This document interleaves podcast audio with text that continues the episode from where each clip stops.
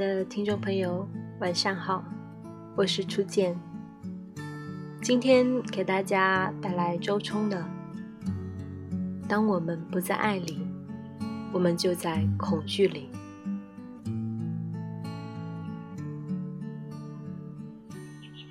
麦当娜在给昔日男友詹姆斯写过的情书中，有一封是这样的。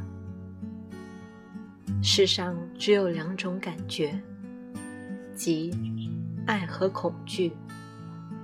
世上只有两种语言，为爱和恐惧。世上只有两种行为，是爱和恐惧。世上只有两种动因，两个过程，两种架构，两个结果。爱和恐惧，爱和恐惧。看到时，觉得麦当娜才华了得，至少也是一个通透的妙人。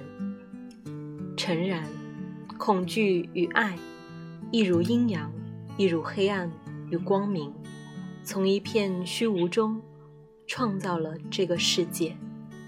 只不过，它作用于内心。驱使我们做出不同的选择。比如说，恐惧会导致匮乏，忽略自身体验，向外界寻求认同和依靠，活在他人的价值体系，疲于奔命的掌控一切，害怕失控，更加恐惧。而爱，内心平和。富足、美好，自我价值感高，不依赖外界来进行身份认同，选择最热爱的事情，享受过程，淡化结果，每一步有每一步的喜乐，更加爱和富足。这两者就是人类行为的原动力。他们能激发热情，唤醒创造力，让人意志坚定，遇到困难会调动洪荒之力坚持下去。因此，有人说，这世间往往两种人能赢：一种是被吓大的，比如虎爸狼妈们养出来的孩子；一种是被爱大的。比如傅园慧的逗逼家庭养出来的孩子，从结果来看，这两者好像没什么区别，但就心理动力而言，却存在天壤之别。前者归根结底是一种自我迫害，后者才是一种自我激励。我们应该都见过许多这样的人，在工作上疲于奔命，日以继夜，甚至焚高祭旧，做得出类拔萃，优秀的让你想雇人杀了他。你可以说这是一个完美主义者，一切都尽善尽美，就像一只行走的时钟，一丝不苟地活在世上。你也可以说。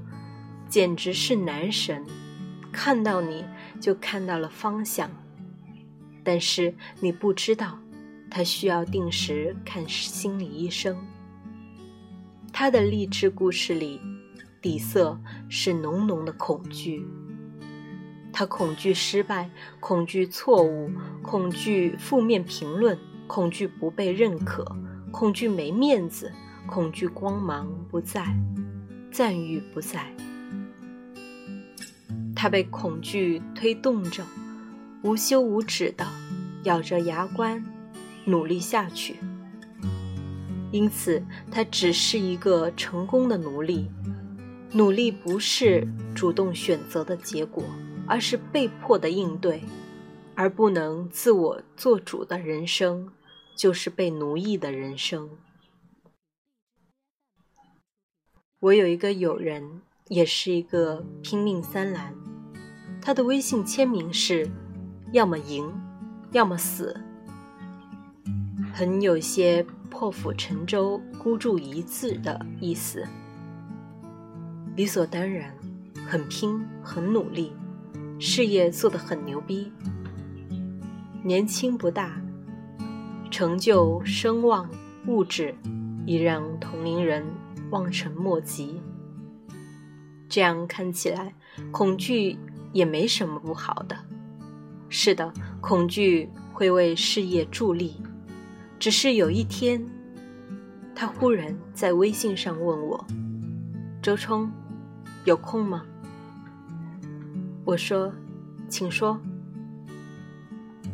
他沉默了很久，终于下跌下决定似的，告诉我：“今天去医院确诊了，我得了抑郁症。”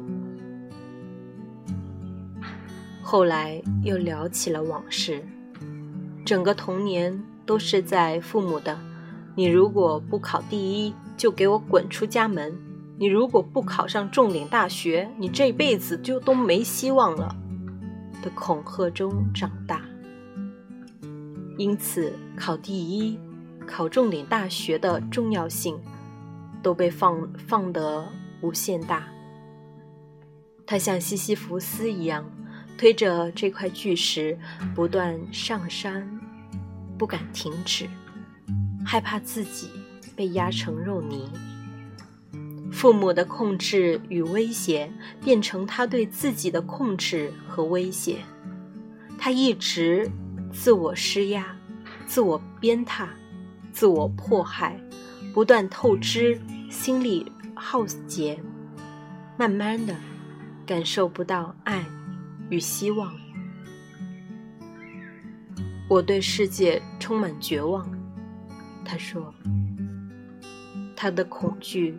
变成强迫意念，稍微失控就紧张焦虑，等到日甚剧烈，最终心理防御机制就开始启动，抑郁发生了。由恐惧所驱使的行为，必然导致更深的恐惧；由爱所驱使的行为。才会导致更自由的爱。恐惧和爱都具有各自的吸引力法则，你爱什么，便吸引什么；你所恐惧的，也会被你吸引。往往隐藏至深的动机，已经决定了事情的过程和结果。另外，再举一个案例：一个女孩想要减肥。一开始，她也动用了最传统的恐惧疗法。她在家里贴满纸条：“要么瘦，要么死。你都已经胖的没朋友了，你都肥成一只蜘蛛了。再这样下去，你都会成为天底下最大的笑话。”自我迫害太深，自然引发心理防御。他迫切的需要。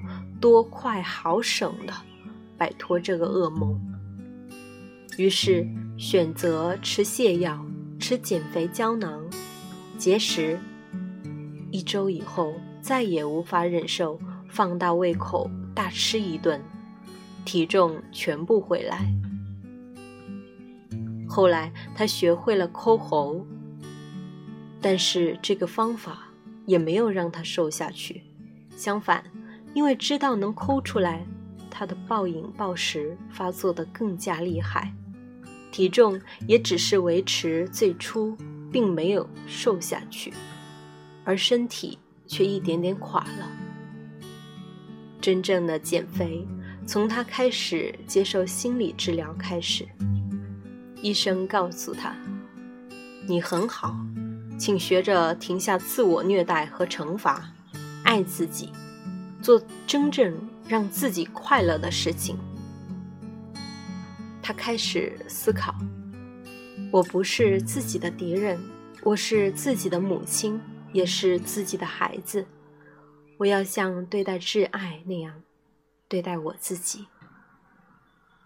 然后他用一种新的方式与自己相处。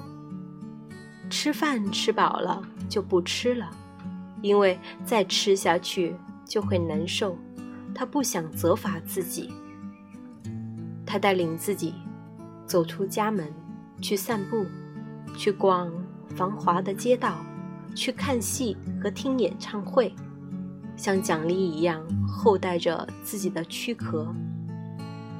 他逐渐感到身体的轻盈，由内而外的轻盈。再后来，他开始跑步，并不强求。想跑就跑，也不在乎跑多远，但断断续续持续了一段时间，他感受到了跑步的快乐，那种酣畅淋漓，那种舒服的疲惫，让他觉得很爽。以后一直稳定的跑了下去，带着爱的力量做事，成功总是最轻松的。半年以后，他有史以来第一次是成功的瘦了十多斤，而他并没终止，在夜幕来临时，都会走出家门，跑上一段。减肥也好，事业也罢，关系亦然，驱使我们去开始的原动力都是一样的：恐惧与爱。但不同的原动力，却会导致不同的绝迹。前者会让你困在坚硬的“要要要”、“必须必须必须”、“不得不”中，感到无尽的痛苦；后者会让你在“我能”、“我选择”、“我喜欢”、“我满足”中，感到无尽的喜乐。当然。